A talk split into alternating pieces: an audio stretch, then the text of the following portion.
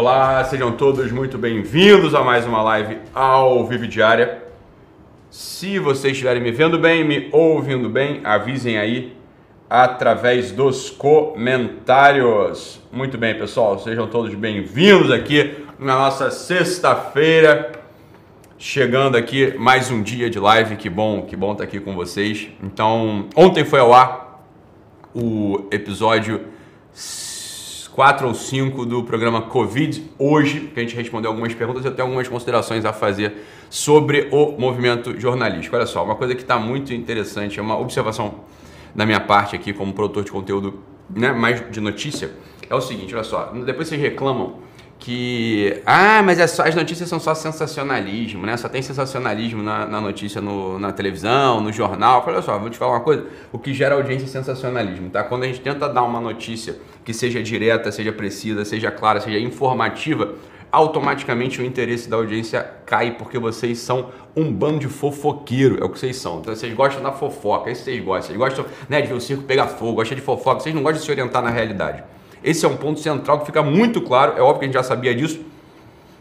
Aí quando a gente começa a produzir essas coisas de, de, jornal, fica, fica claro esse negócio. Se não tem, ó, se não tem uma mentirinha, se não tem uma fofoca, se não tem assim um, é, uma pista de um caminho para seguir, que seja algo de confronto e tal, vocês se desinteressam. Então, sabe o que vai acontecer com vocês? É isso que vai acontecer. É por isso, é por isso que o Brasil está assim nesse ponto que está. Né? É, tragédia por tudo que é lado, as famílias se desfazendo, né? O pessoal não é comprometido com, com o trabalho, o pessoal não é comprometido com a própria vida. O Papa vem e fala ontem, anteontem, sei lá, essa semana, ele fala que no Brasil acontece o seguinte, né? Não tem jeito, não, tem oração que tem jeito porque o brasileiro gosta de cachaça. Falou, sabe, o Papa tá certo, é isso aí mesmo que você gosta, você gosta de cachaça, né? Quando a gente vai informar uma coisa dentro da verdade, né? Dentro da lógica, consciência, ter esse zero. Agora, se eu chegasse lá no programa Covid hoje, eu sei, saber, eu sei fazer aumentar aquela audiência. É só jogar o pão que vocês gostam de comer, né? Fazer a porra do circo que vocês gostam de assistir. Começa a falar, e tem que tomar posição, né? Você risca, risca uma, uma linha no meio, toma posição e você estica, estica totalmente o discurso para um lado, estica totalmente o discurso para o outro. Então não vem com esse papo depois de reclamar também de Globo, reclamar de Jornal Nacional, reclamar de é, é, Globo News, é o que vocês gostam, tá? É o que vocês gostam é isso, tá? Então, ó, vou te dizer, meu irmão, vou te dizer, futuro sombrio, futuro sombrio. Você quer saber? Futuros sombrios, não, sabe não vai melhorar, não vai melhorar. Foi um experimento, né? Foi um tubo de ensaio, foi um balão de ensaio ali que eu estava fazendo. Gente quis fazer a coisa desse modo, obviamente poderia fazer de outro jeito, né? Mas notícia nesse país não existe, né? O amor aos fatos é irrelevante. Ninguém gosta dos fatos aqui, ninguém gosta da verdade aqui, né? Ninguém gosta não. O pessoal gosta do seguinte, ó, sabe por que, que, sabe por que, que eu dou certo no que eu faço? No que eu faço aqui, ó, em toda a construção no Instagram? Porque vocês também só estão interessados em vocês, entendeu? Vocês só estão interessados em vocês. Então, vamos lá toda a minha comunicação do Instagram, né, minha, minha, comunicação pública já há quatro anos, por que, que foi aquele hype, aquele sucesso, é aquele sucesso, vai lá em cima, todo mundo fala, sai na rua, porque é o seguinte, eu tô falando de você, aí você se interessa, você é egoísta pra cacete, é vaidoso pra cacete, então eu tô falando de como você pode melhorar, de como você vai lidar com seus traumas, de como você vai lidar né, com a tua ejaculação precoce, como você vai lidar com a tua cabeça confusa, de como você vai lidar com o seu serviço, de como você vai lidar com a sua doação. Até essas coisas que parecem mais transcendentes, eu tento jogar para transcendência, vocês absorvem essa porra toda dentro de um domínio, de uma azeitona dentro do teu peito. Que você faz, você é desse tamanho. Desse tamanho. Quando você faz a, quando eu faço a primeira ruptura, vamos agora para o domínio da verdade, vamos botar notícia aqui, né? vamos explorar os dois lados, eu não gosta. É, sabe por quê? Vocês são fracos pra cacete, inseguro pra um cacete. Né? Então, olha, é fofoque, você é espírito de fofoqueiro. Quem estava certo nessa porra toda? Ó, Machado de Assis estava certo. Retratando o brasileiro como um bicho mesquinho. Machado de Assis é o profeta da nossa nação. Machado de Assis é o nosso profeta. Ele cantou o que é o espírito do Brasil. Ele cantou o que é o espírito brasileiro. Né? Então, é só mesquinharia, é só fofoca. Então, quando eu chego e falo, por exemplo, né, o pessoal acha, o pessoal acha assim, ah, o Ítalo é bolsonarista, então ele tem que falar que vacina não sei o quê. Então, o Ítalo é não sei o quê. Então, o Ítalo é bolsonarista, o Ítalo é o Lavete. É porra, vocês fazem um recorte dentro da cabeça de vocês, dentro da cabeça vocês fazem recorte, e acham que eu vou tomar posição diante de um rótulo que vocês me colocaram. Vocês são burros, como é vocês podem rotular? Olha a Vamos lá. Se eu tenho lá na minha casa, tem arroz, feijão, macarrão, ou então tem os temperos lá, né? Cominho, orégano, essas porra lá. Então eu vou organizar a minha prateleira e vou botar um rótulo. Ah, aqui tá, né? Aqui é o arroz, aqui é a farinha, aqui é o açúcar, aqui é o sal. Né? Aqui é o cominho, aqui é o orégano. Você só consegue rotular, meu filho, aquilo que você conhece. Aquilo que é pequeno, aquilo que é menor do que você. Isso você consegue rotular. Né? Então você sabe o que é um arroz, você consegue rotular. Você sabe o que é um macarrão, você consegue rotular. Cai na real, meu amor. Como é que tu vai me rotular? De verdade? Tu não tem como fazer isso. É, é, ridículo no fundo. É realmente ridículo você querer me rotular como, sei lá, conservador, progressista, católico ou esotérico, é, sei lá, intelectual ou aproveitador, é, médico ou. Você não consegue me rotular, meu filho. Sabe por que você não consegue rotular? Porque eu sou maior do que você. Esse é o ponto. Eu sei que é meio foda ouvir isso, mas é o que é. Você fica perdido, desorientado. Então, quando eu vou fazer a porra de um programa lá, de notícia, eu e o Guilherme, a gente começa a fazer, ó, não, não vou tomar partido, meu amigo. Porque esse tipo de coisa não é para tomar partido. Como é que eu vou tomar partido sobre. Peraí, como é que cloroquina pode ter partido? Como é que, porra, vacina pode ter partido? Então não vai ter partido. A gente vai analisar a coisa. Quando eu falei, quer dizer, eu, eu tomaria vacina. Entendeu? Não tem teoria da conspiração sobre essa porra, você tá entendendo? Eu sei que você gostaria de ouvir outra coisa. Você gostaria assim, não, o Ítalo vai vir ali com um negócio falando que a vacina tem um chip lá dentro, que é já o, o anúncio do apocalipse que estava descrito na Bíblia, que é o chip que vai botar para todo mundo ser reconhecido. Fala, meu filho, cara é real, deixa de ser ridículo. Fala, francamente, deixa de ser ridículo. Né? a materialidade da coisa é, é uma impossibilidade material. Não tem como uma coisa ser feita assim. Tá? Não estou dizendo com isso que não vai ter o tal chip, que a profecia do Apocalipse não vai. Não, não estou falando nada disso, não. Só que isso, materialmente, a vacina não é um meio disso acontecer. Ponto, é só isso. É que você é burro. Você é ansioso e burro. Você quer antecipar tudo. Tá, tá, tá. Vai chegar uma resposta ridícula para essa tua mente ridícula. Tem alguém na linha, Carol? Manda aí aqui, alguém.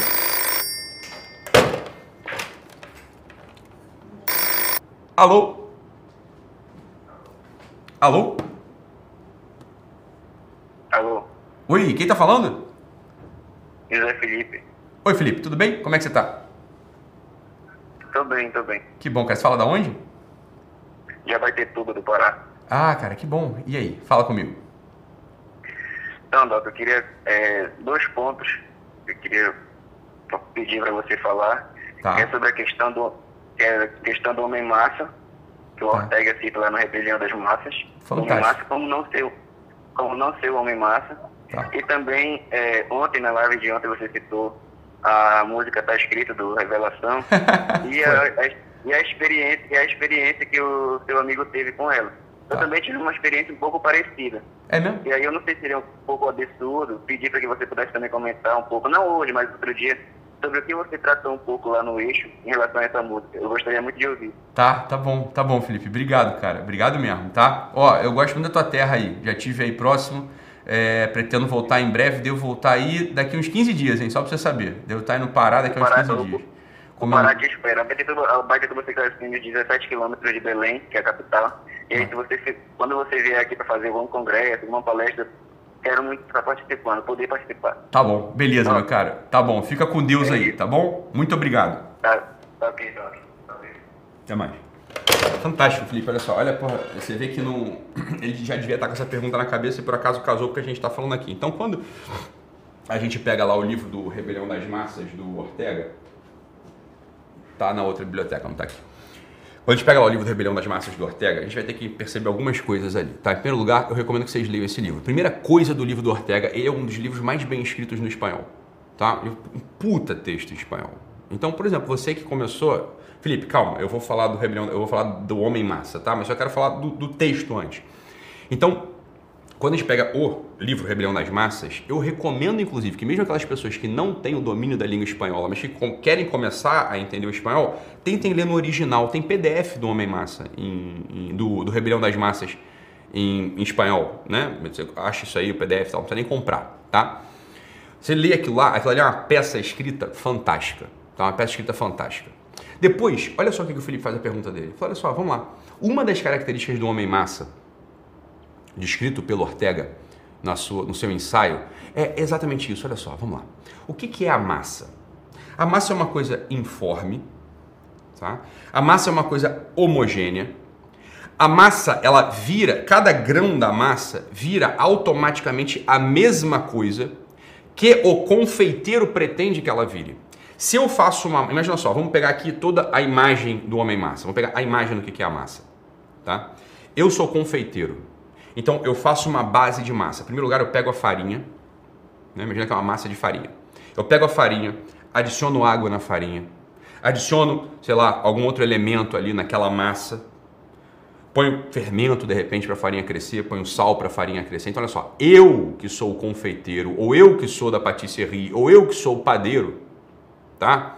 Eu vou lá e trato aquela massa. Eu faço o que eu quero com aquela massa.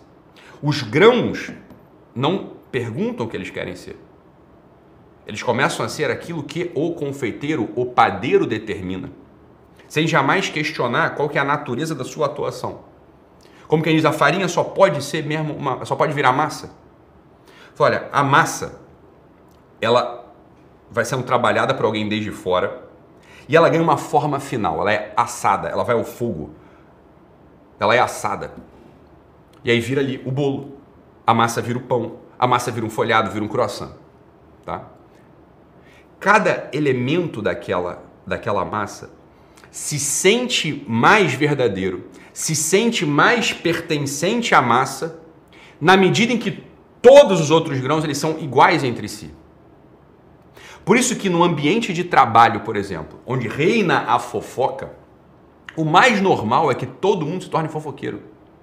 Dificilmente algum homem tem a personalidade para rasgar esse império da massa e olhar para aquilo tudo não criticamente julgando os outros, mas para olhar para si criticamente julgando-se a si mesmo.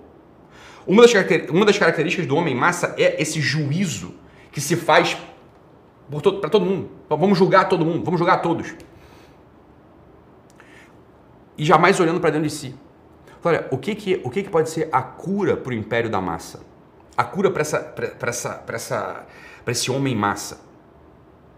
A cura para o homem massa é fazer realmente uma anamnese muito profunda. Ontem, Felipe, quando na live de ontem que você falou, você se referiu à live de ontem, eu dei ali um itinerário que pode ser uma primeira, um primeiro passo para romper esse império da massa, esse império da homogeneização. No fundo, no fundo, no fundo, essa, esse tipo de proceder que vai te levar para o inferno, você está entendendo?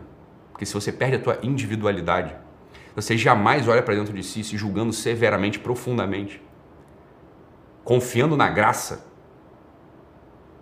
você está frito, você está lascado. Lembrando sempre de uma coisa: o Ortega, gênio que é, genial que é, ele é um ateu declarado. Né? Um ateu declarado. No fundo, no final da vida, Ortega, graças ao bom Deus, graças à oração contínua dos seus discípulos fiéis, dos seus alunos fiéis, graças à oração contínua de metade da Espanha que o amava e era profundamente católica, o Ortega, no final da sua vida, isso é biográfico, tá? A esposa do, do Xavier Zubiri, que é uma historiadora, é, América eu não lembro o nome dela agora, a esposa do Xavier Zubiri, que é uma historiadora que acompanhou né, aquela, aquela geração de 98 ali, todo mundo junto. Então, a esposa do Zubiri relata isso em umas cartas que ela manda para alguns prelados né, da Espanha na época, contando como é que foi o final da vida do Ortega. Ele foi se confessar, ele se confessou com um jesuíta, Dom, Dom, Dom Xavier, jesuíta, foi o confessor do Zubiri. O, o Dom Xavier não pode dizer que ele se confessou ou não, né? Porque óbvio, ele está dentro da, dentro da, da da, do sigilo da coisa, mas recebeu, foi o, o jesuíta foi recebido no quarto do Ortega, Ortega se confessa, pede um crucifixo e graças a Deus, graças a Deus morre reconciliado com a igreja, tá? Mas isso é o final, assim, são os últimos minutos da vida do Ortega. Você tem que lembrar o seguinte, o Ortega quando faz a sua produção, ele tem uma metafísica heideggeriana, né? Lembrando que Heidegger é o pai intelectual do nazismo, tá?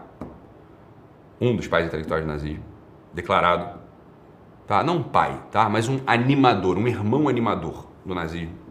Né? E a base metafísica do Ortega é heideggeriana. O Ortega tem uma visão de mundo de algum modo, né? tem um materialismo dialético na visão de mundo do Ortega. Tá? Então não dá para pegar tudo que o Ortega fala e fazer, a transposição imediata. Essa extrapolação de roubar, de furar né? roubar, se, se, sair desse, desse, império da massa a partir de uma autoanálise anamnética para suas misérias, isso aqui sou eu que estou jogando na obra do Ortega, tá bom? Mas o homem massa é isso, olha, o homem massa é esse sujeito que jamais se olha criticamente no ambiente. Não é que ele está oprimido pelo ambiente, é pior do que isso, ele gosta de ser oprimido pelo ambiente. Ele, ele, está, ele está bem instalado quando ele é oprimido pelo julgamento dos outros. Isso é a, boa, isso é a instalação dele na vida. Isso é o que o homem massa faz. Isso é, ó, isso é o esporte do homem massa. Olha para o brasileiro. Olha para o que eu estava falando aqui um pouco antes sobre como o comportamento do brasileiro diante das notícias. Tá? Olha para o comportamento brasileiro diante das notícias. Você veja, o que, que é senão, senão um desejo de ser oprimido pela mentira, um desejo de ser oprimido pela inverdade, um desejo de ser oprimido pelo julgamento vulgar, superficial, desatento daqueles que jamais olharam para alguém. Uma das coisas do homem massa, uma das coisas que determinam o homem massa, é um apreço pelo julgamento dos imbecis, pelo, o apreço pelo julgamento dos inúteis, o apreço pelo julgamento de quem jamais parou para pensar na sua vida, porra. Você acha que ele é teu colega de trabalho, que trabalha com você há 10 anos, você acha que ele sabe o teu nome? Você acha que ele sabe o nome do teu filho? Você acha que ele sabe o nome da tua mulher? Você acha que ele sabe qual é a tua religião? Você acha que ele sabe o que, que você pensa? Você acha que ele sabe o que, que você estuda? Ele, é, ele, você para ele é irrelevante, insignificante. No entanto, você tem um apreço pelo julgamento desse sujeito, você tem um apreço pelo julgamento do teu vizinho. Você gosta de ser julgado pelos juízes inúteis e iníquos. Iníquos porque desatentos. Iníquos porque não comprometidos, iníquos porque nunca te olharam. O único amor próprio que a gente pode aceitar, o único amor próprio que a gente pode aceitar é esse amor da gente se olhar com seriedade, se olhar com severidade, se olhar com esperança em última análise, mas uma esperança que parta de um lugar verdadeiro, daquele que se olhou com profundidade, se olhou de modo severo, se olhou sem piedade. Isso tudo junto, isso tudo junto com o olhar misericordioso, manso de Deus. Então, esse é o paradoxo do homem que quer romper o império da massa que recai sobre si porque ele deseja, ele deseja estar dentro desse império. Você veja que nenhuma circunstância externa justifica você se comportar feito um bicho. Olha, pra, olha ali para o campo de concentração, porra. Talvez seja o lugar mais terrível que os seres humanos já tenham vivido. vivido. Nem todos estavam fadados à coisificação, à animalização, a, a virar um Dionísio. Nem todos. Alguns conseguiram se santificar, alguns conseguiram ir para o reino de Apolo, Alguns conseguiram se tornar eus, sujeitos e não coisas. Então, não é justificativa dizer o seguinte: ah, mas é que eu estou aqui. Isso não é justificativa. Então, o paradoxo do homem que quer romper com a massa, que quer romper com esse modo de desejar ser julgado por aquele inútil, por aquele desatento, é se olhar com severidade sempre confiando na graça de Deus, na misericórdia de Deus. Se olhar com valentia diariamente numa anamnese profunda, confiando que a graça te, pode te transformar se você estiver aberto para ela. Se a gente exclui a graça, o que eu quero dizer com Ortega é o seguinte: se a gente exclui a graça, a influ, o influxo da graça, a graça, a, a graça atual e a graça santificante, se a gente exclui o influxo da graça, toda, a, todo aquele ensaio do Ortega é descartável. Funciona como análise, mas é uma análise nihilista, é uma análise que vai te levar ao desespero, é uma análise que, em última análise, se, em última análise não serve para nada se não vem com ela mesma uma solução. Tá? Mas é claro, a gente está falando da visão de um homem ainda com uma dialética materialista, um homem ainda com a metafísica heideggeriana, um homem ainda não profundamente, profundamente católico. A gente está falando do Ortega, né? Ortega que tinha problemas sérios com a hierarquia da igreja. Ortega que tinha problemas sérios com a prática da religião. Um homem que tinha problemas sérios com a possibilidade de entender o que era o Deus e Jesus. Então veja, leia o livro Rebelião das Massas, tá? Leia o livro Rebelião das Massas, sempre tendo essa chave na cabeça. Fala, olha, tem uma coisa aqui de um desejo profundo de ser julgado pelos desatentos e existe um fio que não é revelado, não é relatado, talvez não seja, não tenha sido nem visto ou tenha sido escondido propositalmente pelo Ortega, que é o fio da graça tentando te alcançar, da graça tentando te beijar, da graça tentando te livrar desse destino miserável, desse destino que parece quase inevitável para aquele que não se abre para ela. Tá bom, Felipe? Então, essa é a coisa. Depois a gente comenta lá sobre a música do, do, do Xande Pilares, que agora já encerrou. Então, se você gostou dessa live e também se não gostou, você divulga aí para os seus amigos, manda para todo mundo. Joga essa live pelo YouTube no grupo da família lá do WhatsApp, você compartilha com quem você se importa, quem você gosta. Assine o Guerrilla Way, que custa menos de R$ reais no plano anual. Tem tudo lá bonitinho, essas lives estão lá bem bonitas, lá em 4K, que você pode assistir na sua televisão depois. E você recebe no Guerrilla Way os cadernos de ativação toda semana para colocar em prática as coisas que a gente fala por aqui. Tá bom, pessoal? Então é isso. Amanhã tem live também, é sábado. Domingo também tem live. Fiquem com Deus, um abraço e até mais. Tchau, tchau, pessoal.